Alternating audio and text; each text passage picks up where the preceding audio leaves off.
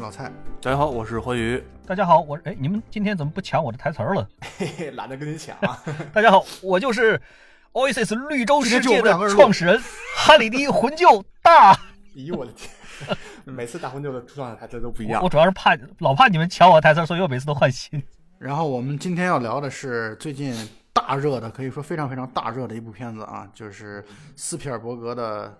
头号玩家，对，Ready Player One，这个好像真的是好久没有有这么火的一个片子了。对，本年上一个可能也是一个动画片儿。对，我觉得上次那个 Coco 可能有这么火，然后就是一直到了这个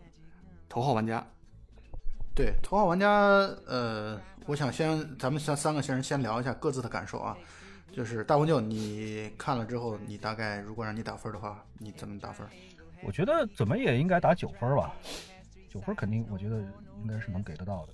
你的满分是一百吗？嗯，你对这片子这么不看好？没没没没没，我就我我我打分也挺高的。那你先说，你先说理由。我觉得这片子基本上应该是应该是绝大部分的这个呃动漫、游戏和影视死忠迷粉丝的这这这种最喜欢的这种类型的电影了。里边充满了无数的对这个老梗的这种致敬和彩蛋，就等着你去挖掘。所以，嗯，大家可以看到最近这个网络上铺天盖地的影评，有很多都是在在这里边找彩蛋，动不动已经找到了一百多个。是以后肯定还会有更多更多的彩蛋。这个应该说对于呃这种影迷来说是一个蛮大的一个大宝库的。你可以在这里边去不断的去翻，不断的找到，就说是新鲜的东西，或者说是。呃，以前可能我没注意的，然后忽略掉了的，我现在我有有时间或者说有精力去一点一点把它们捡起来，这种怀旧的感觉应该是，应该是对过去的那段时间的一个一个怀旧或者说是一个情怀的致敬吧。我觉得斯皮尔伯格在这方面做得非常的好，应该是一次群体的盛宴这个级别的。啊，那欢愉呢？你打分呢？嗯，我可能没有大红牛打的这么高，我可能只能打到七分左右。因为这个片子，我觉得应该是非常对大黄牛的胃口。我猜想，就是因为从前开始的看了那个预告片以后，我以为这个片子会扑街，我甚至觉得，嗯，然后没想到现在的反响这么高。我自己的观影的体验是，整个片子让我感觉到，就是没有太多的感触，我感觉就是剧情也比较简单，然后人物的设置也很、很、很、很浅。然后看到里面那些梗，感觉没有什么太多的共鸣。就是我虽然不算不算不算不上一个那种资深的玩家，但是这里边的很多游戏啊、电影我都看过、有玩过。除了最后的那个 X 七八出来的时候，小小的激动了一下，整个片子对我来说好像没有特别大的这种这种这种兴奋点在。嗯，所以我给他的评分不是很高。我不知道是不是因为我年纪大了。对，我觉得这种片子就不是给华语这样六零后的人准备的。对 对对。那呃，大黄牛，你作为四零后为什么会这么喜欢？哎，这话题没法聊，我有的聊。这个对，这个电影里边发生的时间是二零四六年还是二零四五年？大黄牛作为一个四零后，呢正合适。作为一个百岁老人，对，呃，我的分数应该介于你们中间啊，但是不是我们不是一个等差数列，我大概可能八点五啊。我觉得这个片子最好的地方啊，对我觉得这个片子最好的地方其实是在于，你就算没有刚才大红舅所说的情怀，就是对于那些呃就是元素啊什么的，没有那么多的挑呃就是说喜欢啊或者说过去啊情感啊这样的东西，我觉得这个电影应该你还是应该会在电影院看起来还是挺爽的啊，所以我不觉得这个片子就是真的像宣传所说的给那些。死宅粉们或者死呃这个宅男们来去准备的，我我不这么认为。我觉得这个片子就是从包括咱们群里边的一些听友的反馈也是这样的，很多女生觉得自己对里边的一些梗啊根本就 get 不到，但是依然不影响他们觉得这个电影很好看。所以我觉得这是很棒的一个地方。嗯，然后这第一点啊，第二个呢就是刚才我在录节目之前，我跟欢愉也交流了一下。我就说，我说你现在看电影的这个角度太挑剔、太苛刻，不对，就是你这个、这个、这个已经不能单纯的你像，因为不同的类型啊，它面对的观众是不一样的，是啊，而且你不可能说是这样的一个电影，然后你要去从剧情上、人物的丰满丰满度上去对他提出太高的要求，我觉得这个有点太严格。所以呢，我觉得其实像这样的一部片子，在在如此大的环境下的一个表现已经很不错了。它也他可能跟比如说跟那个《银翼杀手二零四九》比起来，他在那种赛博朋克的风格的描述上可能要差得很远。嗯其实氛围上描述要差，就是让我们真正去看的话，可能会觉得不太过瘾。但是他能做到最好的地方就在于合家欢，真的是合家欢，就是你什么样的，就是它能够最大范围的包含影迷的范围，对，而不是说有的片子可能你适合的是死忠粉，有的是片子可能适合的是这种文艺片呃的这个影迷的，所以我是觉得他对于大部分人可看性都是很强的。但是从另外一个侧面来讲，欢愉给他打七分，其实也证明了这一点，就是说他从骨子里内心深处不会太喜欢这种片子，但是他依然能打七分，就说明这个片子这个照顾分数其实已经很高了。就说明照 照顾的已经很不错了，所以我觉得这是这个片子我为什么要给他打八点五的一个很重要的。而且这个打分是我只代表我自己，不代表人民。你也代表不了人民，这就是你的最大的问题所在，就是你现在跟人民脱节的已经太 太太远，你需要向人民这边多靠分这是咱们自己，咱们自己私下打嘛。我觉得我在我心里边，他可能就是一个这样的水平啊。我反正对这个片子不是特别感冒，当然我不否认他的这种在视在电影院里面观看的这种特别强烈的这种爽的感觉。包括它的视觉效果，还有里面那些音乐，嗯那些哎呀，我说的说到这个音乐，咱们今天没有找 Jumper 或者叉子来哈，嗯他们应该会非常有的聊。咱们也算给他在咱们这个节目里边插一个彩蛋吧。可以，这个后期插进去几个音乐就可以了，让大家猜这是什么什么音乐。这段我肯定给你掐掉，你放心吧。这个片子其实我当时第一反应让我想到一个很类似的片子，就是前几年的《无敌破坏王》。啊，对，20啊无敌破坏王一二年的这个《无敌破坏王》里边呢，也有很多很多很多的梗。就是当然，它主要是致敬的是游戏梗，就是因为它本身就是电子游戏嘛，所以它里边出来了无数无数的这个呃经典的这个电子游戏里边的形象。那个时候就是说是应该说它是一个里程碑式的一个作品，就它开创了这样的一种一种电影的这种类型吧，应该叫就是把所有的这种呃不是所有的，就是很多很多的老的这种经典的形象都汇集在一部电影里面，然后通过这个这个电影的这个情节的连续性，把它们串联在一起，然后让很多很多的这个游戏玩家在电影院里面看到这个荧幕上的形象的时候，然后当时就觉得啊特别特别出彩。我当时在电影院看的时候，周围很多的这个游戏玩家，骨灰级的游戏玩家，当时就是好几幕是差点就从椅子上面就蹦起来，然后就喊这这个这个是什么什么形象，那个是什么什么形象。然后那个时候呢，这个电影给我留下来了非常深刻的印象。所以在这一次看这个《Ready Player One》的时候呢，也是有这样的感觉，而且这个比那个还要再往前走出来了一大步。那个里边呢，大概从头到尾加起来，可能比较经典的形象肯定是没有这个这一次这个《Ready Player One》这个里边的这种经典形象这么多的。这一次真的是属于就是浩如烟海的这样子级别的这个这个这个形象，经典形象。呃，正如大红舅一开始所说的，这个片子出来之后，现在网上有很多朋友圈里面刷爆朋友圈的一些公众号啊，一些文章啊，一些帖子啊，都在讲找彩蛋的这个过程。但其实我觉得这一点上，我们三个应该是一致的，就是我们对于找彩蛋的数量其实没有太大的兴趣。嗯，就是这个这个数量，恐怕你现在总结的最全的，可能也不会把所有的都涵盖进去。对，因为那么特别特别多，大大小小的，可能得有真的有几百个。对，所以呢，我觉得找它数量其实没什么意思。那么我现在想问的问题就是，你们来说说你们各自最印象比较深刻的，或者让你们比较感动、感触的，呃，这个这个这个梗，或者说这个彩蛋的这个内容，你们来聊聊呗。你或者你们觉得细节这块，因为这个片子的剧情实在是没什么可说的。确实是，剧情实际上是一个剧情比较超简单合格的一个爆米花级的一个电影，就是解谜，然后解了第一个、第二个、第三个谜题，然后最后就通关了，就是差不多就是这样的一个意思。它的这个情节上来说，没有说是给人特别特别大的惊喜的那种感觉的东西。对，这个电影的编剧之一，他上一部的作品是《变形金刚五》嗯，对，所以你可想而知，也不用太期待他能。但人家也编出来了《复仇者联盟一》啊，这个 也是有好作品的，对吧？啊，那么我们现在来各自谈谈你们比较感兴趣的点在哪儿。大文就你先来。我其实这个在刚开场的那一幕，就是大混战刚开场的那一幕里边，一看到那个那个轨道枪的时候，当时其实就已经是有点燃了。但是后来我分析了一下，我发现其实是燃错地儿了，就是 那个其实我认错了。那个轨道枪，我我本来我看到的第一眼的时候，我本来以为是《雷神之锤二》里边的那个轨道枪，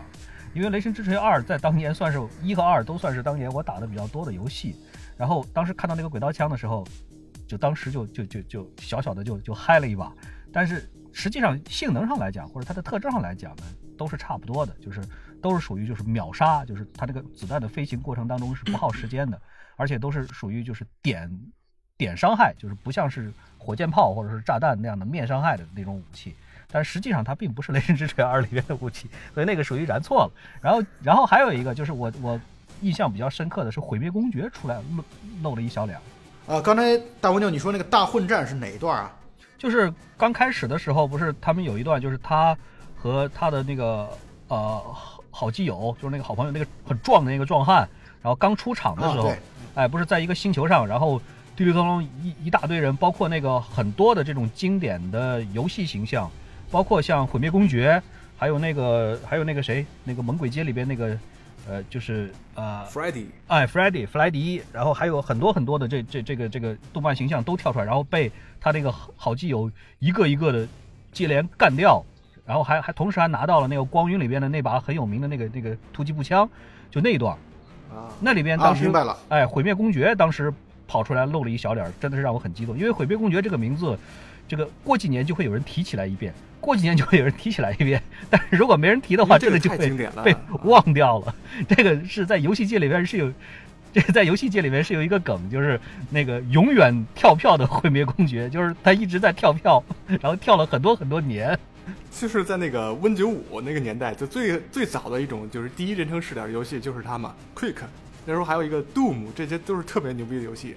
对，第一人称射击游戏，应该说最早最早的时候，应该是 DOS 时代，那个就是二八六、三八六上，我们当时在二八六机子上玩的那个，就叫呃呃德军总部，也是 ID 公司的，那就更早了。哎，那个是最早最早的，就是德军总部，那特别特别简陋的一个。然后它它的呃后来就是 ID 公司呢推出来了那个 Doom 毁灭战士。然后呢，再后来呢是三 D 化了以后呢，推出来了《雷神之锤一》，《雷神之锤一》实际上是假三 D 了。然后呢，再后边是《雷神之锤二》和三，同时呢还有像 Unreal 啊等等等等一系列的这个 FPS 第一人称射击类的这种游戏。当时最最有名的这一系列里边，其中有一个就是《毁灭公爵》，然后《毁灭公爵》呢再后来呢要重置，然后就跳票跳了可能有十几年。最后都没出来，就这样的一个梗，所以我当时看到那个的时候呢，是还是蛮激动的。再后来呢，就是应该说那个金刚出来的时候，在在那个从那个帝国大楼的那个顶上跳下来，而且还还把空中的那个飞机打掉。那个飞机呢是一个双翼飞机，所以说是实际上这个地方呢，它致敬的实际上是一九三三版年版的这个老的这个金刚。那个地方是是是也是也是让人感觉。很爽的，再下来就是暴雪的一堆那个游戏，包括那个《守望先锋》里边，《守望先锋》里边的裂空，然后还有那个魔兽里边的角色，然后一个就是钢铁巨人从那个嗯峡谷裂隙那个地方掉到岩浆里边的时候，那个手比划了一个终结者 那个 T 八百的那个伸一个大拇指出来，那个那个镜头当时是感觉非常非常好。为什么？因为这是银幕上。这个第一次是这个斯皮尔伯格，呃，向这个卡神致敬的镜头。还有就是再下来一个，就是想说的，就是向闪灵的致敬，因为闪灵基本上是第二个谜题的贯穿了第二个谜题，从头到尾，这里边它基本上是基本上复原了闪灵的最最经典的那个情节里边的几乎所有的场景，就是屋子、道具，包括元素。各种各样的元素，包括尤其是那个，就是那个呃呃，像洪水一样的那个血鲜鲜血，像洪水一样从门里边涌出来那个镜头。因为上一次这个镜头向这个镜头致敬的，不知道你们还有没有印象？是周星驰的《功夫》里边也有一模一样的这个，就是血从像洪水一样的涌过来，也是向闪灵致敬的镜头。然后还有一个，我再说一个，呃，应该不算是这个电影里边的梗的梗，就是什么呢？就是说这个电影呢上映的时间，它其实也是一个彩蛋。什么意思呢？就是这个电影，就这个电影呢上映的时间呢正好是复活节，所以它正好就是 复活节彩蛋的这个复活节的意思。它就是赶在复活节上映的，也这个时间本身呢也算是一个彩蛋吧。我们可以说话了吗？行，你们说，你们说，啊交给你们了。大红就找了不找了一堆彩蛋了。呃，然后我刚才在听大王就说这些的时候，我就觉得咱们三个人要比起来的话，我可能是算是最游戏白痴的一个。呃，我对于这些刚才你们所提到的游戏基本上都没玩过。欢欢愉，你应该是玩了特别多的游戏啊。然后我觉得你好像之前也是，尤其最近半年时间里边沉迷 PS 四里边皮沉迷了很多。那你对于这个片子，你的印象深刻的一些点在哪里呢？这个 PS 游戏的游戏里面，它这个电影里面基本上没有提到。对，我知道。对，它里面提到的这些彩蛋埋到的都是这种，就是八十年代、七十年代甚至更老的这种，像大魂六这个年纪，四零后他们经常会玩到的一些游戏。所以我从这个电影里面找到更多的梗，可能是动画呀和科幻片儿这里边的。呃，一个最令我惊艳的梗就是一个彩蛋是刚才提到的那个 RX 七八高达出来的时候，那个真是差点让我就一下激动的要要尿了啊！然后就是，但是基本上就尿这一下。要尿竟然才打七分，你也太过分了。对对对啊！然后可能另外一个比较让人激动的，可能就是开始前面赛车的时候出来的那个《回到未来》里边那个赛车，嗯嗯嗯，这个是让我比较激这个就是小小激动了一下，嗯。然后其他其他地方就是那种小惊喜，你会在里面发现很多那种小小的点，你在里边。那里边有 Hello Kitty，不知道 你们有没有发对对对对，我正想说，你你像你这样的这这是，至少 Hello Kitty 你是应该注意得到的。对，然后你会看到可能新新的电影里、游戏里面有裂空啊，这种是可能会比较眼前一亮的。然后像那种比较老的忍者神龟啊，还有什么，当然这种彩蛋有很多很多，这就不一一列举了。然后这个电影反正每一个人看到的东西都不一样，像你刚才说到这几个，果然就跟我想的可能就是不太重合度很低。然后我那个我看电影的时候，我后排坐了一小伙儿，他就一直在跟他女朋友一直说啊这个裂空啊这个这高达，然后什么什么这个，就是一直就口若悬河，在一在那边炫耀自己的那个知识量。然后他女朋友在旁边哇一脸的那个 小迷妹，对对对，你说什么都对不明。觉厉的，对对对啊！所以他们俩看这个电影看的是很爽。这个故事后来的结局是欢愉起来把那对情侣暴啐了一顿，然后这个故事就结束了。没有，没有。后来就后边小情侣给我普科普了很多知识。呃，我因为对于游戏啊本身不是特别的，我一点儿可以说一点儿研究都没有，玩的也很少。但是呢，我觉得对我来说比较爽的全是电影梗。嗯，所以呢，刚才大文就所谈到的《闪灵》和欢愉提到的《回到未来》，这是两个让我就感觉最好的地方。嗯，然后我专门，因为我之前没有看过《闪灵》，嗯，我专门在这个片子结束之后的当天晚上回来，把《闪灵》好好的看了一遍，在半夜十二点的时候开始看，然后那个《闪灵》，我觉得无愧于美国评出来的历史上最恐怖的五十部片子的排名第一的，太棒了！我觉得《闪灵》这个电影实在是太好了。然后我觉得特别出色的地方就在于啊，真的像大魂舅刚才所讲的，这个片子在情景的场景的设置上，在对于闪灵的那些，真的说你在短短的，可以说他在短短的几个镜头当中啊，要完全去让影迷带入到闪灵的氛围当中的那些元素，它都具备了。嗯。而且我还专门对比了，因为就是当天看的嘛，我专门对比了一下《闪灵》的那些场景的布置和，呃，《头号玩家》当中《闪灵》那个情景的那个布置，非常非常的几乎跟除了尺寸比例上可能会稍微有一些区别之外，嗯，其他的我觉得基本上没有什么大的差别。这是第一个，第二个就是，就像我一开始说的，为什么我们说这个电影呢能够说现在评分这么高，大家口碑那么好，就是因为真的是照顾到了方方面面的人。嗯，所以你看，喜欢《闪灵》的，喜欢库布里克的，因为库布里克这是一个文艺文艺大神，或者说是一个艺术片大神，那么他能够在这样的一个纯商业片当中植入这么好的一个艺术片导演的大作，而且一点没有违和感，嗯所以我觉得这是特别好的地方。然后再一个呢，就是我还要说一个有趣的细节啊，我是在爱奇艺上看的《闪灵》，嗯，然后爱奇艺的《闪灵》是删减版的，爱奇艺的《闪灵》当中没有出现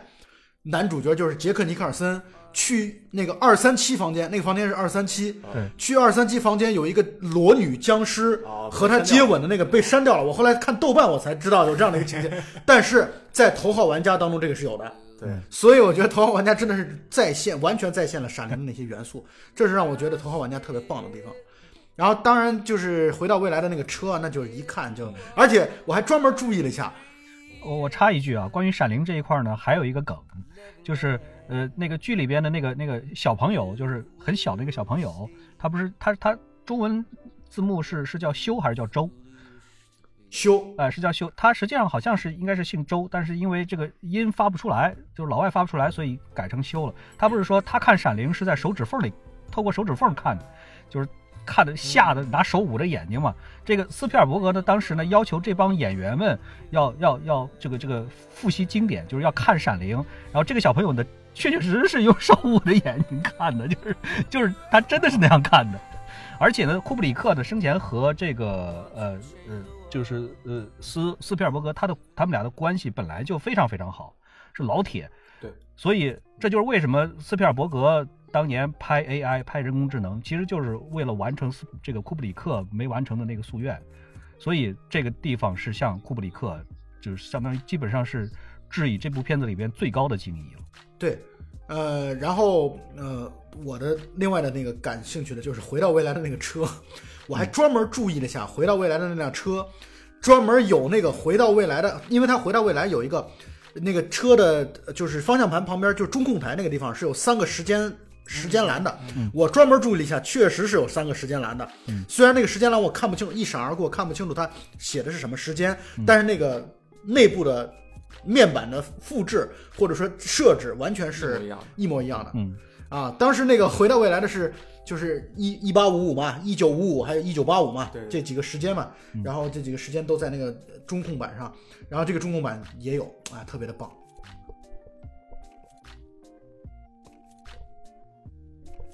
我操！我觉得我们这个话题聊完了。够了，我觉得。我觉得可能更多的是，就是呃，不是更多的，我觉得可能更有兴趣聊一聊的是这个片子，呃，比较遗憾的没拿到我们希望能在这个电影里面看到的什么什么什么形象或者什么版权，就好像当年《无敌破坏王》的时候，大家后来一致认为最最可惜的就是没有这个超级玛丽，就是。其他我们想看到的几乎都在里边了，就是唯独就是当时是因为谈超级玛丽的版权没谈下来，然后只拿到了那个就是乌龟的版权，就是只有乌龟，但是还是在那个台词儿里边向超级玛丽致敬了，就是那个那个那个主角呃嗯在门外敲门的时候，里边的人说啊一定是那个马里奥来了，然后一开门一看不是，口头上还是致敬了一下。这个片子里边呢，我觉得比较遗憾的就是。没有真真切切的拿到这个奥特曼的版权。对，奥特曼应该是这里边最没拿到的最遗憾的部分。对，因为在这个这个电影是一个这个呃根据原著小说改编的，这个原著小说里边的最后大战哥斯拉怪兽的机械哥斯拉怪兽的实际上是奥特曼，但是呢，奥特曼的这个版权呢，当时也不是没谈下来，是因为奥特曼在海海北美地区的这个版权呢是很混乱。两家公司呢还在打官司，远古和另外一家公司呢正在打官司，正在争夺这个这个版权的问题，所以呢没法谈。所以后来呢，斯皮尔伯格没办法，就是说是最后是用了高达来代替了奥特曼，但是还是向这个奥特曼致敬了，包括他那个没有能量的时候那个哔哔哔那个声音，还是有点那个声音 嘟嘟嘟 致敬的意思。哎，所以呃，但是换了高达，可能对于另外的一部分观众，像环宇这样的，可能会更燃一点吧？是不是这样？因为我平时有有时候也会做那个模型嘛，嗯，高高达那些机器，嗯，然后我觉得这里边遗憾的是，有有没有变形金刚？我不知道有没有，没有，好像没有，没有我没看到，没有变形金刚，一点都没没有嗯，因为变形金刚的这个版权非常复杂，变形金刚的这个呃这个这个呃相当于呃所有权和这个改编权这个还不太统一。呃，就算是跟这个斯皮尔伯格老爷子关系很好的迈克尔贝呢，他本身呢也只有这个这个，就是说是拍的这个权利，他也没有这个这个著作权，啊所以这这个变形金刚的这个版权确实一直没能拿下来。呃，然后我在看完了这个《头号玩家》和又看完《闪灵》之后，我又我又看了一下《猫鼠游戏》，《猫鼠游戏》也是斯皮尔伯格的，然后我就 我就注意到斯皮尔伯格老斯呢是在这个电影当中特别喜欢玩致敬梗的，他在《猫鼠游戏》当中专门致敬了零零七，就是他让那个呃呃那个莱昂纳多·迪卡普里奥，嗯，然后就是穿成零零七的完全的服装，然后买了一辆跟零零七一样的那种小跑车，所以我觉得他的这种致敬其实是贯穿于他的很多电影的当中的。然后我再补充一个，就是说男主角儿他不是在这个片子里边曾经说了，就是说是他为什么要给他在游戏里边的那个角色起名叫那个叫那个 Wade Watts，就是因为啊这个、呃开头都是 W 嘛，就好像是 Peter Parker 开头都是都是都是 P，、啊或者说是 Bruce Banner 开头都是 B，就是嗯。呃姓和名的这个字母开头是相同的，也就是说他他希望自己能够这个角色看上去更像是一个超级英雄。就这个片子虽然没有任何漫威的形象，因为它毕竟是华纳的片子嘛，就是所以大部分都但是 DC 的，但是实际上也还是呃致敬了一下漫威的超级英雄的。然后这里边呢，我再稍微再多说一个梗，就是说这个男主角啊，他也也在这个呃 X 战警系列里边出现过，就是也演过。对对对，在这个他演过天启，对对对，他天启在里面演那个就是激光眼的那个，对对，他演镭射眼。镭射眼镭射眼的这个这个角色的名字呢叫 Scott Summers，这个开头呢也都是 S，所以也是他说的这个姓和名的字母都是一样的。嗯对，所以大魂舅你应该改名了，叫大墩丢。墩丢兄，你好。好，我采纳你这个建议。哎，我想问一下，就是他每一个角色都要买版权，然后他这个就是角色出场的时间跟他这个版权费有关系吗？比如说你这个，比如高达登场了三分五十秒，然后你就要付多少多少钱，比如说三亿三亿五千万，或者那个 Hello Kitty 里面只出现了零点零二秒，然后你就要给他付两百万，这个有有有有这种这种价码吗？据我所知，好像跟这个没有什么关系。我要用你的形象，基本上就是我要在这部片子里边用，呃，应该就是一锤子买卖了，或者说是你甭管我怎么用，或者说我只要不会是毁你的形象，基本上就都可以。我我我觉得应该不至于跟时长是相关的。不过这部片子肯定是这个在版权方面是肯定是要花很大很大的力气和代价的。据我看到的这个花絮里边讲的是，这部片子的光为了买版权，可能前后花了至少有三到四年。我觉得应该大部分角色应该会比较希望能被买到这个版权吧。呃，也有人分析过，就是这部片子其实要花钱的话，可能不至于花太多，因为有的人整理过这里边的这些个 就是人物或者说形象的问题，其实有很大很大一部分本身就是华纳公司自己的形象，因为比方说我们 在这部片子里边看到的这个 DC 漫画形象里边，漫画里边的这些形象，包括像小丑、小丑女，还有呃呃蝙蝠侠也有，蝙蝠车里面的对对超人的那个梗，虽然超人没有直接出现，对对对但是出现了他的眼镜儿，就是你戴上眼镜儿，别人都不认识你了。这种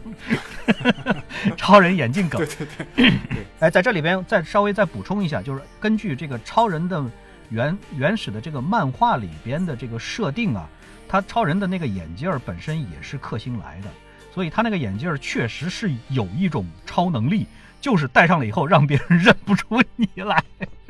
哦，还有这么一个梗，而且这个梗是，就是这个设定里面为了自圆其说，就是说这个这个眼镜的能力呢，哪怕是让你看照片儿或者通过电视看，这个能力都不会消失。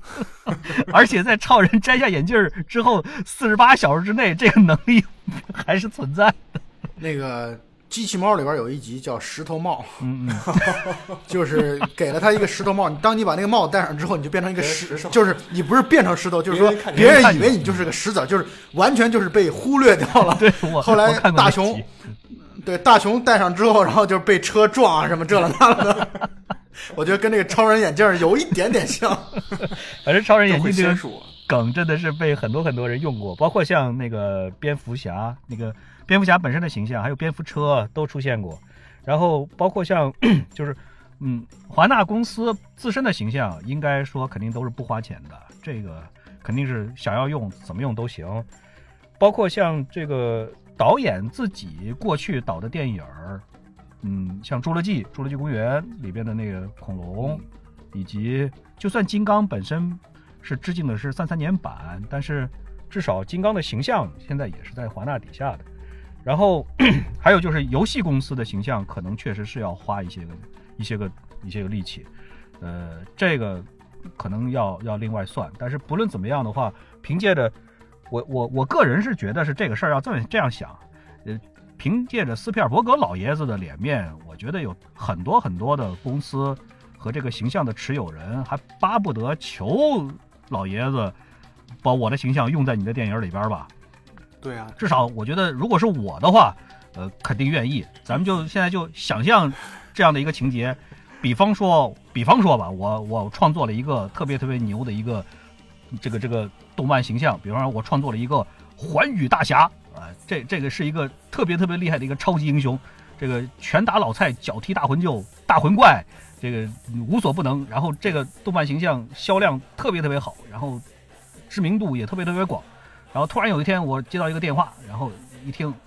喂，呃，我是诺兰，呃，我现在拍一部新电影，想把你我环宇大侠我形象给他用一下，给你二百块钱，你看咋行？我靠，我肯定愿意，我操，我给他二百都行啊，给他二百块钱都二 所以我觉得，你看，这就纯，这就纯属屌丝的 YY。为什么这么说呢？以我对大魂舅的了解，你要真的能画出、创作出一个寰宇大侠，并且大卖的话，那时候我估计我们都找不着你的人。你 说这寰宇大侠，我又想起马志明来，五味子冰封顶上，一掌定乾坤。所以呢，你要真正真的做出了那种让老斯能够来给你打电话说，诺兰给你打电话来说用你的版权的时候，那说明你已经混的挺棒的了。嗯，我们可能就得花钱买你的版权上我们节目了。不，要低调，低调。呃，不，大魂舅的版权我已经签了他一百年了。大魂舅努力活到一百零一岁。那明年咱得重签了。没有到到那个二零四零年。啊，那刚才咱们说到这个，呃，还咱们在录之前也聊到虚拟现实这块儿。大魂舅，你对这个片子好像对他的虚拟现实的描述不是很满意，是吧？也不能说不是很满意，主要是这部片子里边的对虚拟现实的这个实现的这个方法或者说技术手段，基本上没有突破目前人类的科技的这个所能够达到的这个最高水平。也就是说，他没有去选另外的一种让人觉得耳目一新的又带了很浓的科幻味道的这种实现手段，仍然是现在咱们 或者说是平常我们。至少是从媒体上看到，呃，这个这个就觉得是比较比较先进、比较酷的这种虚拟现实的这种，就是戴一个头戴式的这样的一个头盔，或者说一个立体眼镜儿，然后作为它的显示手段，然后呢，再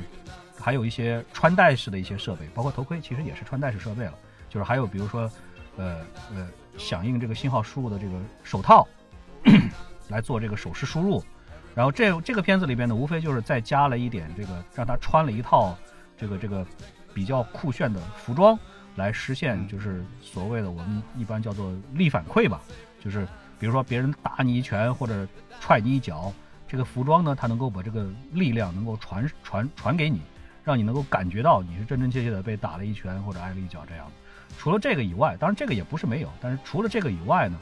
像显示器，还有这个手势输入，都是现在已经实现了的东西，或者说已经实现了的这个技术方方案，并没有特别特别先进、特别特别新奇的，比如说像 Matrix 里边一样，直接通过脑电或者说脑神经的方式把信号引进来，或者说 折中一点的，比如说把这个图像能够直接的投射在你的视网膜上，这样的话不至于让人傻乎乎的戴一个那样的一个。头盔，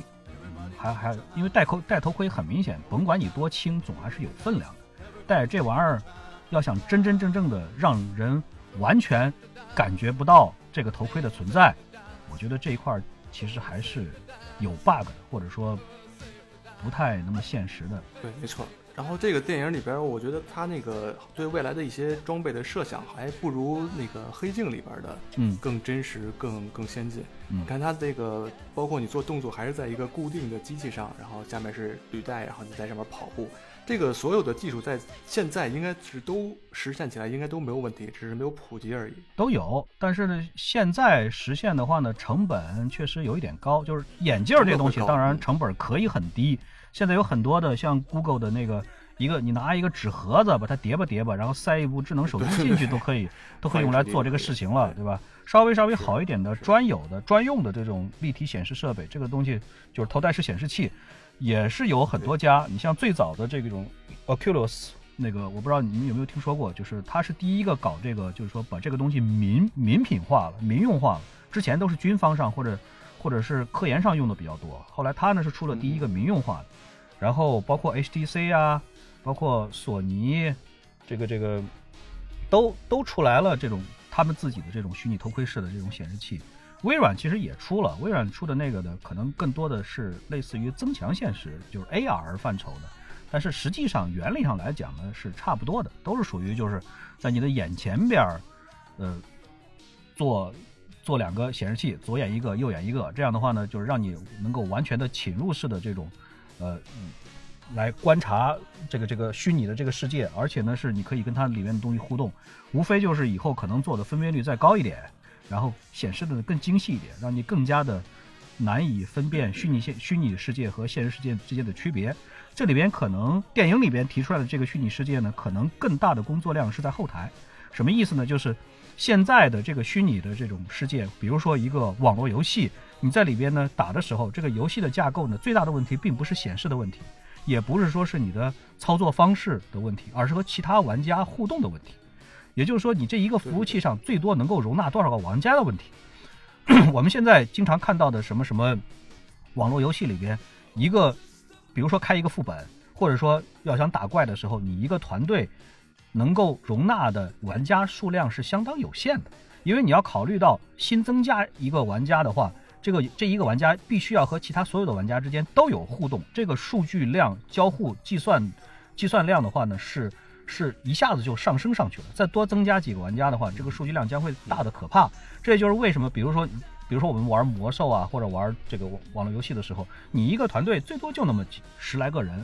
二二二三十个人。对，如果说是能够一个团队能够达到百人数量，这个这个数量级别上，就已经是很不得了的事情了。而在这个电影里边呢，最后这个大决战的时候，就是大反攻的时候，好家伙！成千上万，甚至于他他根据他里面的描述是几乎是全世界各个角落的玩家都冲到这个这个决战场景里边来了。那这个数据量数据量可以说是地球上任何的一个服务器恐怕都是容纳不了的。这个这个数据量太太太太可怕了。呃，我估计那个时候不说别的，那个场景很可能会卡成狗，就是所以卡的谁都别想动了。对你刚才提到那个魔兽世界，我我不玩魔兽，但是我听说过魔兽，它好像就搞过这么一次活动，嗯，就是它在那个世界中心开了一个呃另另一个世界的窗口，嗯，等于从那个漩涡里面就喷出来无数个怪兽，对，然后这时候它是把整个服务器同步了，就是你世世界上所有的玩家都可以在那个时候上线，嗯，然后到那个漩涡里面去打怪，然后那就是等于那是一个魔兽世界里面玩家的狂欢了节狂欢节，相当于，嗯嗯，然后就是所有的人都在那个时刻赶在那里同样一个地方，嗯，去打怪。嗯，当时那个服务器据说就已经卡的，就是卡成狗了。对对，这是这是肯肯定的，几几乎是理所当然的事情。然后另外呢，我想再说一个，就是关于这个里边的这个呃力反馈的事情，就是呃你要在游戏里边全身心的投入进去的话，你光凭着这个眼睛看到的这个世界，当然在人们就说是玩家刚开始做虚拟虚拟现实的这种游戏的时候，你可能会对于这种眼睛看到的这种虚拟世界，会感觉它真的好真呐、比如说，你戴着这个头盔去玩上一次这个过山车的话，几乎是九成以上的玩家在第一次玩过山车的时候，一定一定会，哎呦我天哪，我头快要晕了，赶紧扶一下旁边的桌子或者椅子，会有很多的玩家都会这样。但是在玩的时间长了以后呢，你自然而然的会感觉到它跟现实世界还是有着很大的不同。为什么呢？因为虚拟的世界里边没有办法给你提供加速度级别上的这个模拟真实的感觉。比如说，有人把你咣一脚踹出去，你在空中翻翻了几滚了以后掉在地上，这一系列的这个重力上面的这个这个反应，包括翻滚、腾挪、向左、向右、向上、向下的这种移动，这个东西是你这个不论你穿什么样子的衣服，都不可能给你提供真实的反馈。就算是像电影里边描述的那样，在一辆车上用绳子把你吊在空中，那个场景也有点太小了，它的加速度是远远达不到你所能够体验到真实这个级别上的加速度的。这个方面，我的我我个人的认为这是一个 bug，但是这个呢不影响我们的观影的体验。对，这个在商场里边不是有很多这种 VR 的体验的游戏机嘛？嗯，然后坐上去就是没有这种加速度，但是那种就是位置和那种。就是方位的移移动还是挺让你觉得很逼真了，就已经。而且就是现在国内不是有很多五 D 影院嘛？就是《头号玩家》上映的时候，有很多人去那种五 D 电影院去参观、去观看的时候，就是他们就是那种五 D 影院，就是椅子会活动。咱们上期节目也聊过这个，就是它会配合电影里面那个场景，它会椅子会动，然后会。就是在《头号玩家》里边，就是那个，对对对，就是二三七房间喷出流血流出血液、瀑布洪水的时候，那个前面就会给你喷水，然后喷烟什么。所以我还是觉得，刚才欢愉所说的这个片子当中的这个游戏的场景，其实还不如《黑镜》第四季的第一集里边的那个大型的那个，就是卡斯特利建。的那个、那个、那个游戏，对对对，就是因为你只要太阳穴上贴一个片儿，其实你现实生活当中的人就已经相当于是一种类似于像昏迷的状态，对，然后你就完全进入到了那个游戏场景当中了，它像更像是一个电影一样，啊，就是你你其实真的说白了，就是你的身体已经已经已经停止了，对对，或者停滞了，你的精神进入到了精神世界里边，啊，所以我觉得这是让我印象深刻的。还有一点就是，呃，我在看这个电影的时候。我特别，尤其一开始特别强烈的回忆起来一个我以前看的故事，郑渊洁写过一个造梦机的故事。哦啊，特别像造梦机。对对对，包括后来那个呃藤子不二雄在这个机器猫的长篇大冒险当中，有一本书叫《大雄与梦幻三件事》。对对对，《大雄与梦幻三件事》呢是我最喜欢的这个机器猫的长篇大冒险。它里边就讲到了，就是你其实进入造梦机。这造梦机有有好多种模式，比如呃最常见的模式就是录像带模式，比如说你放进去一个录像带是《西游记》，你就进入到睡眠的状态，在睡眠里边你可以自己选择你的角色，你比如我是扮演猪八戒，我是扮演孙悟空等等等等，然后还有一些你可以，后来我们不是呃咱们自己在聊的时候也创作过这样的这种故事嘛，就是我们自行去编这种剧情的。这种内容，所以我觉得我在看这个《头号玩家》的时候，我一开始我就觉得和这个造梦机很像，然后我也觉得像这样的一种造梦机，一旦达到非常呃非常非常以假乱真，或者说完全取代现实的这种状况的话，真的觉得我是觉得世界就会像现在这样，尤其生活在底层的阶级固化了之后，底层的人通过，因为你在虚拟的世界当中，尤其有的时候你可以开单机版，你在单机版的世界里边，你其实就是王。你就是你不用跟其他的人发，呃，就是你可以在这个世界当中布置大量的 NPC，这些 NPC 都臣服于你，你也可以无数的美女、无数的妃子等等，你就会把你的现实生活当中的失意不在意，因为郑渊洁在写那本书的时候就讲到了，那个主角是后来根本就分不清楚虚拟和现实之间的鸿沟和界限，然后他会觉得现实中我能睡多久就睡多久。我尽量能够进入到梦的世界里边，所以我觉得这是这个这个头号玩家给我印象最深刻的地方，或者让我产生联想最多的地方。你看头号玩家里面，他这个装备还是用，其实就是刚才一直在说的，用的现代的装备，他没有用到这种像黑镜里面很简单的一个贴片就可以欺骗大脑。对，这种大脑被欺骗以后，你就根本无需这种所谓的重力反馈啊。这些所谓，因为你就已经进去了，对对对，就完全被欺骗了。但是《头号玩家》里面呢，他对我觉得斯皮尔伯格对未来的设想还是比较少，包括他对现实问题的探讨也比较浅。呃，我觉得就是浅尝辄止提了一下，然后就结束了，感觉是这个意思。提到一点儿，但是分析的不是很深，他更多的是对一种过去的一个缅怀，其实就是主要打的还是一个情怀牌。呃，我的观点就是，我觉得他必须得这么干，他必须得专注于他想要真正想要表达的内容。是的。他如果要去探讨一些，就像黑镜那样的，去探讨这个包括伦理界限，啊，包括这里边的这些对于你看他们住在那些棚户区，那个就就需要通通过那个呃链条钢管，然后从楼上下来那个就是叠拼的那个房子的那个地方，他不去探讨这种生活对于现实的人会带来多么多么糟糕、多么坏的影响。我觉得他没有精力去探讨这个东西。如果我你觉得他真的是没有能力吗？我我不这么认为，但是他的专注点已经不放在这儿。我觉得他也不能放在这儿。他如果放在这儿的话，这个片子的味道就变掉了。是的，所以确实，你就能够通过这部片子，你可以充分的看到一个商业片导演 和一个艺术片导演之间的非常大的区别。对，就是他商业片导演，他他其实，呃，其实很多时候，呃，这个界限就是说，你没有办法去花太多的精力去关注到内在的精神的世界。你你如果花了那么多的时间的话，你就对于画面呈现，对于整个的这样的一些。这个这个让人激动和爽的部分，爽点就会就会减减弱很多，所以他肯定要把更多的精力放在制造让影迷、让观看者特别爽的地方。然后而且这里边的彩蛋其实实在是太多了，这可以算是一个就是，呃，春晚，对对对，就是建国大业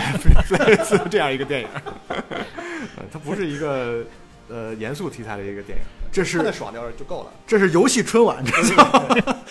呃，所以我我我是觉得斯皮尔伯格通过自己的行动告诉你，你想去你想去看看这些呃就是深入思考的讨论哲学伦理问题的这些片子的话，去看《黑镜》吧。啊，就是他其实他他给你指明这个方向，就是你去看《黑镜》了。他说你看我这片子就是爽就行了。所以我觉得他的至少这一点，我觉得我们三个应该达成的是一致的。我哎，这点上不一致，不一致啊我其实到最后看到这个结尾的时候，我其实还是挺不挺不爽的，就是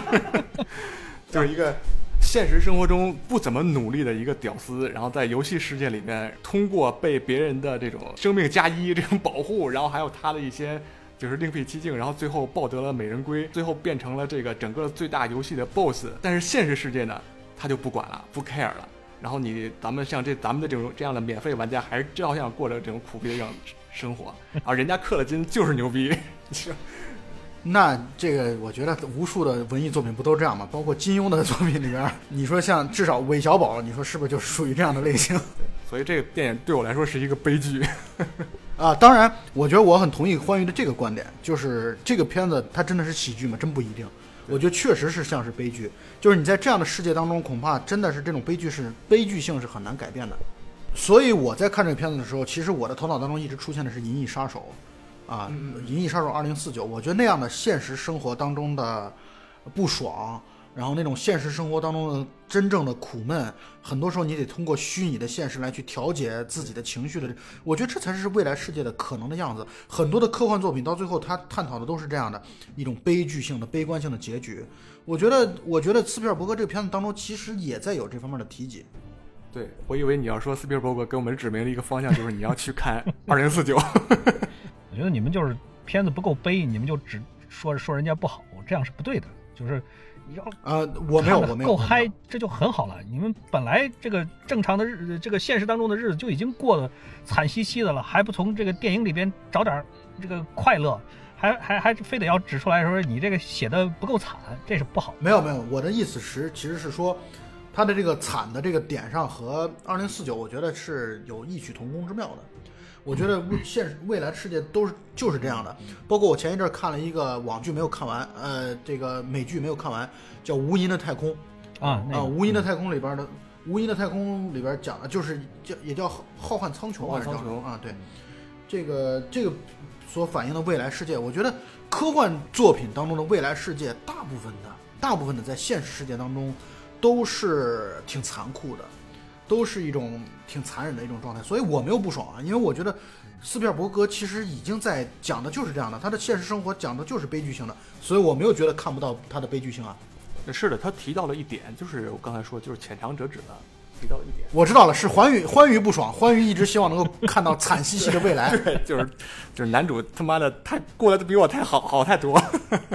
我觉得从这个网络和这个电脑智能设备的引入到现在，再往后看，是有这样的一个大的趋势的，就是底层的人通过这一些个高科技的东西，会让他们的精神世界怎么说呢？也就说是他们会更加愿意沉迷在这种这种就说是虚拟的精神世界，他们自己营造出来的这种虚拟世界里边去，因为这种高科技的这种东西成本越来越低，越来越普及，越来越廉价，会使得所有的人都有能力去建造一个属于他们自己的这样的一个他们意愿当中的心目当中的虚拟世界。在过去没有这个这个嗯嗯这些个设备的时候，你像一九四零年的时候哪有这些东西啊，对吧？你底层的人就只能是那么苦苦哈哈的那么过一辈子，对不对？现在的话呢，甭管是谁，你花个几百块钱买个手手机，你打个王者荣耀，你真的很有可能你就你就会觉得很爽。再往后去发展的话，这个趋势肯定只会更加的，就是说这个程度只会更加的往往往高里走。对，就好像我刚才说的，你最不济的情况，你就最 loser 的情况，你建个单机版的游戏，你在里边称王称霸，我觉得这恐怕是未来的很多时候你去寻找一种精神世界的平衡和平等的。一条通路确实也挺悲哀的，但是你给底层的人怎么办呢？那除了除此之外还能怎么办呢？对啊，你不在这样的世世界当中找到自己的平衡和快乐，你还能怎么办呢？而且这样做的成本会很低，而且它的这个逼真程度又会越来越高。所以呢，我觉得其实也能够也也挺能够理解的。当阶级固化之后，这张这种这种游戏肯定会越来越风靡，越来越火爆，尤其在就是。中低层收入的这些人群当中啊，会传播的会越来越广。其实，好像从这个网络诞生，然后到虚拟世界的越来越逼真，越来越多的走进生活，好像它引起的人类这种担忧，就是从好像从网络一诞生的时候就已经有这种担忧了。像《黑客帝国》呀，像那个《瓦力：机器人总动员》里面，它都会提到这种人类生活在这种虚拟世界里面的这种状况，然后好像大家都不约而同的。表达了对这种未来的一种很强烈的担忧，但是人还是一直在不可避免的朝着这个方向在走。所以我觉得科幻作品它的好的地方就在于你永远要对在对科技的发展要提出反思和质疑嘛，你这是要一种制衡。所以我永远不觉得一个世界一定是由科技推动的，它必须要有科技和人文所角力角逐，共同的往下走下去。所以。呃，电影可能就是相当于对于游戏世界的一种反哺，或者对于游戏世界的一种补充，游戏世界这种质疑、一种思考。我觉得，我觉得在这点上，你斯皮尔伯格你拍出这样的电影，让大家都能够感兴趣，这个话题本身，这就是一件推动，这就是一件好事儿。在我看来，我倒觉得我这方面我是有一点不太一样的看法。我倒觉得大部分的人文方面的对这个问题的担忧都是瞎操心，都是白操心，因为你几乎是改变不了任何。这个这个科技或者说是呃智能人工智能等等这一些个东西对人类生活现在和未来将会产生的影响，因为你改变不了什么东西，就是你最多最多你就是多几个杨这个杨教授来治疗一下网瘾呗，你还能干一些什么？你干不出什么东西来，你难道用行政的命令的手段来来来控制吗？不可能的，市场自然有市场的规律。那不，我我不同意大灰牛的这个观点，就在于有声音反对和有声音多元化。这个我们之前的几期节目也是在谈到，声音的多元化是一定要有的。这件事儿和能不能挡得住他的脚步，能不能挡得住他的发展，其实没有一个必然的逻辑上的联系。但是我觉得你必须要有，你哪怕就是像咱们现在在那儿讨论这件事情，我觉得也是是有价值的。是的，我觉得必须得有人站出来说话。你忍气吞声。所有人 不是谁让你忍气吞声了？所有人你被谁欺负了？不作声，所有人都麻木，这样就就更不好了啊！所以这个问题，我觉得大大家可以各自持保留的意见，挺好。嗯，然后 呃，我在看这个片子结尾的时候，我特别感动于什么地方呢？我感动于斯皮尔伯格作为这么大年龄的一个老人，他创造了那么多的经典的电影。却还在不停的奋战，然后从不同的呃题材、不停的主、不同的主题，包括你看他之前拍的《辛德勒的名单》，然后外星人，然后大白鲨，大白鲨是他的吧？是是。然后这不同的类型，恐怖片，然后这个科幻片，然后这个历史战争片等等等等，呃，包括拯救大兵瑞恩也是他的吧？嗯，就是包括战马，你看他在各种领域都有所涉及，我就觉得这个老人非常值得尊敬。就是他，不管说你现在可能这种声望，他已经能够决定说，我可以用到很多的呃，我的执行导演啊、助理导演啊、副导演等等，但是依然能够看到这个老人永不止步的这种精神，我觉得这点是特别棒的。我我在结尾的时候，我深深的为斯皮尔伯格感到非常的佩服。嗯，这个嗯，说两个点，第一个点是客观上来讲，斯皮尔伯格呢这几年拍的片子的水准，比起他过去的那些经典来说呢，是有一点点下降的。对他这个片子也，呃，这个片子的评论也在说，他是继《圆梦巨人》之后打了个漂亮的分对对对，《圆梦巨人》实在实在是有点太让人 失望了，真的是，呃，几乎不太让人相信这个是他的这个这个这个出出来的作品。但是从另外一点上来讲呢，就是说第二点上来讲，斯皮尔伯格他至少做这个《Ready Player One》这部片子的态度是极其认真和负责任的。因为把很多很多的梗和彩蛋全部都揉到一部片子里边的这种思想，非常容易让一让制作人本身的麻痹大意，就是觉得只要我把这一堆东西全都扔到一锅里边去，这么一烩烩出来的一定有观众买账，所以也就不再不太用心去关注这部作品的本身的质量，或者说整个的故事性就很少有人再去太过于的看重。但是斯皮尔伯格的这一部作品。还是非常非常看重故事本身，以及几乎是每一个我们能够找得出来的梗或者是彩蛋，它应该被放在什么位置，应该以什么样子的方式或者是角度来呈现出来，都是相当相当认真的加工过的。这一点上来讲呢，他真的不是在糊弄，他是非常非常严肃认真的态度来对待这个事情。我觉得这一点上是非常好。所以，虽然说这个故事很简单，但是我们都觉得这个故事并不烂。嗯，啊，就是这个故事就是特别特别简单，就是简单的，甚至一句话就可以描述清楚。对。但是我觉得和我们所说那些烂片、烂剧比起来，我觉得完全不是一个烂片。我觉得是的，这几乎是我属于我启蒙的科幻电影，应该就是《第三类接触》，这是斯皮尔伯格非常非常经典的一个科幻片。他对外星、对未来、对于地外文明这种设想。就是在我幼小的心灵里边打下了一个深深的烙印，我我才知道哦，外星人可能是这样的，他们的交流方式可能是那样的，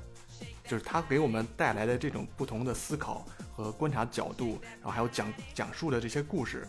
给我们留下了这么多美好的记忆。《头号玩家》里面又给我们呈现出了这么多经典的角色，还有这么多漂亮的人物，所以我觉得我们。必须要感谢斯皮尔伯格老先生。呃，我记得啊，我就说点跟这个斯皮尔伯格之前作品的一些有一个有趣的一个印象啊。我记得我上呃中学的时候还是小学的时候，那时候西安电视台每天中午的时候会有一个那个立体电影的那个哦，那个还是每天中午还是每天呃，就是反正总之就是我放学回家了之后，有一段时间特别流行那个啊，有一个立体的那种，就是你自己做那个立体眼镜，然后你可以戴上。当时放的是大白鲨。啊，当时放那个是用的那个红蓝眼镜儿，他那个是你买那个没错，陕西广播电视报的时候，有的时候会送一副。是，所以那个红蓝眼镜，我就用那个红蓝眼镜看的那个大白鲨，在电视上看的。我觉得虽然立体效果一般吧，但是但是那个电影确实还是给我留下了很深刻的印象。大白鲨，而且那个大白鲨从音效上，从这个镜头，从故事的这个铺陈上，我觉得大白，所以。呃，斯皮尔伯格的大白鲨真的是让我产生了对于这种动物恐怖片的好感，所以我一直很喜欢这种动物类型的恐怖片，比如说像《狂蟒之灾》啊，然后这这一类的电影，《沙卷风》啊。对对对，所以斯皮尔伯格他其实开创了很多类型片的先河，就是他拍了大白鲨以后，很多人拍，比如《异形》，我觉得有很多，呃，在很多讲故事的方法上就有点就是借鉴大白鲨的这种感觉。这个应该是他最擅长的一种处理的方式，就是我最喜欢他，就是我我很小的时候看过的第一部他的电影应该是 E.T.，就是这我觉得是他最擅长的一种处理的方式，就是他是把一个人们都津津乐道的这样的一个话题，比如说外星人这样的一个话题，但是他呢会用一种就是冲注入了他自己的感情的方式，来把一个冷冰冰的这样的一个东西。来活化成一个有感情的、有有情绪的这样的一个一个对象，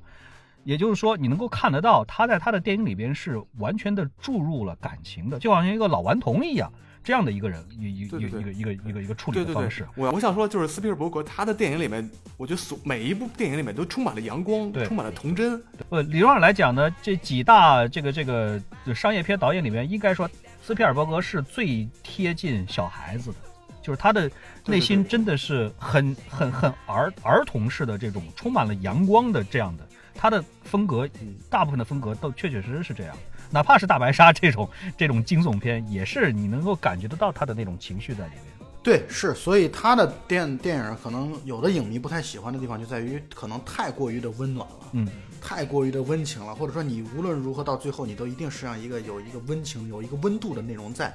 那可能我还记得我们三个第一次合作录录节目是录的我们为什么爱诺诺兰的那一期。我觉得我们所以呢很难在斯皮尔伯格的这个点上达到像诺兰这样的一种评价，因为诺兰的电影就是直面人性的阴暗，直面人性的这种复杂。斯皮尔伯格的电影，他就从头到尾都是简单，就是他的人物刻画，他他就一直就是这么简单，就是为了一个简单的目的，然后然后也没有什么大的变化的，然后去去做到它就行了。所以我觉得这一点我完全能理解，就是关于为什么有这样一种评价，这太正常了，这就不是我们喜所最钟爱的类型，其实。就是环宇就是认为这个斯皮尔伯格不够高冷，人家是一个合家欢式的导演，为什么你要要求人家高冷？就是看这个片电影还是挺高兴的啊，只是没有。好，不说了，不说了。对，高兴就够了，我觉得高兴就够了。可以了。那么，那么如果现在还没有去高兴的的同学们，我觉得也还是推荐大家可以去看一下。赶快去高兴高兴。呃，对这个片子，你应该你你无论如何在两个小时二十分钟的这个电影当中，你都还是会找到一些让你高兴的点。会爽到。对，就算你爽的点不多，但是你肯定会有嗯啊。所以再次推荐大家去去趁着没下片儿，当然这个片子估计要下片儿要很久，对然后去去去看一下这个电影。那么我们今天的节目就到此结束啊，大家再见。好，再见，大家再见。好的，谢谢大家。最后再多说一句话，千万千万不要把密码写在纸上贴在电脑旁边哦。谢谢大家，拜拜。拜拜。